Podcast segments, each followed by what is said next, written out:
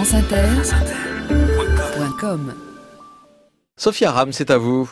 Mercredi dernier, des habitants de Rancheirun dans la province d'Idlib ont été victimes d'une attaque chimique causant 86 morts, dont 27 enfants, et plus de 160 blessés. Les symptômes observés par les médecins sur place pupilles dilatées, convulsions, mousse sortant de la bouche, spasmes, crise de suffocation, indiquant clairement l'utilisation d'un gaz neurotoxique organophosphoré de type sarin. Bon, naïvement, je m'étais euh, préparé euh, à être épargné cette fois par la sempiternelle tournée des VRP du régime de Bachar qui, comme en 2013, était venu nous expliquer que rien n'était moins sûr, qu'il fallait attendre pour savoir, que rien ne prouvait l'utilisation d'armes chimiques et qu'il conviendrait de ne pas accuser à tort un Bachar el-Assad dont l'humour, la jovialité et le caractère volontiers facétieux le conduiraient plus sûrement à utiliser du gaz hilarant plutôt que du gaz sarin. Eh bien, pas du tout. Aussi sûrement que la gastroentérite après les fêtes ou les poux sur la tête de nos enfants à la rentrée des classes, ils sont revenus.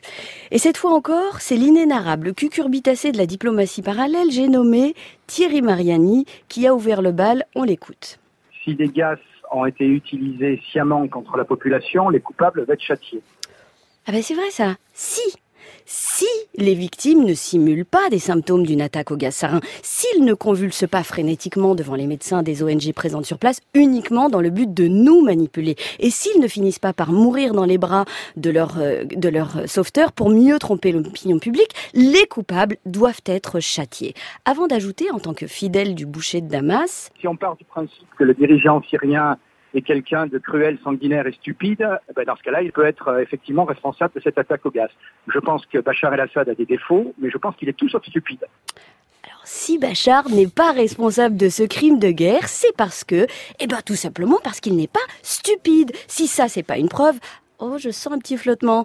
Eh ben, quand bien même vous seriez convaincu que Bachar el-Assad a un peu gazé des civils, il nous reste l'autre endive molle de la philosophie de supermarché, j'ai nommé Luc Ferry. Mourir parce qu'on vous a arraché une, une jambe dans un, un bombardement et que vous perdez votre sang, c'est pas plus agréable que de mourir avec une arme chimique.